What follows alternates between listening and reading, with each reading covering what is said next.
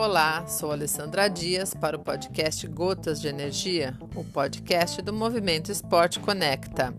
Neste segundo episódio, onde eu conto um pouquinho da trajetória de Teófilo Labone, narrada por ele em seu livro Tudo ou Nada, falamos sobre o capítulo 2, Água, Terra e Dor.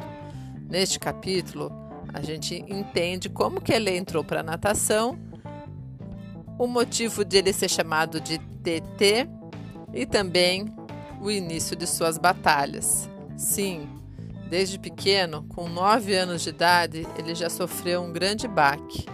Caiu no pátio da escola, não conseguiu mais levantar e assim, com uma fratura no fêmur, descobriu um tumor, um tumor que levou ele direto para a mesa de cirurgia, onde teve que recompor o fêmur enxertado por pedaços da bacia de sua mãe, que cedeu um pouquinho da sua bacia para poder consertar a perna do filho. Sim, hoje a gente ri e eu acho muito mais engraçado porque eu ouvi isso de Teófilo quando eu fiz a live com ele. É, é muito divertido hoje, mas com certeza na época não foi. Ele passou por duas cirurgias, teve que ficar engessado com 9 anos de idade, da cintura para baixo. Imagine o que era isso para uma criança de 9 anos que estava começando, enfim, pegar gosto por, pelos esportes. Sim, a sua mãe colocou Teófilo aos 7 anos de idade na natação. Teófilo era desengonçado, não gostava de esportes e muito menos a natação.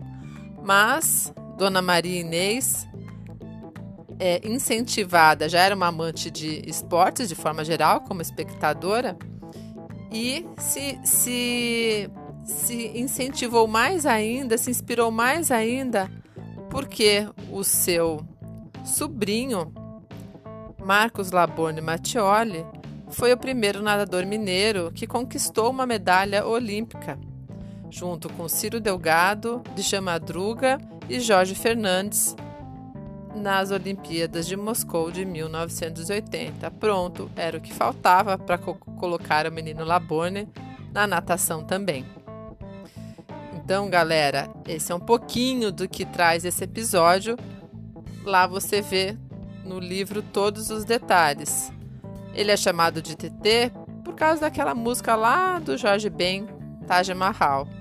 E algum tempo depois já com sucesso na natação mineira, foi chamado de Albatroz de Minas, pela sua grande envergadura que se assemelhava a essa ave. Então fica com a gente porque a história só está começando. Novo tumor apareceu. E aí, como que foi?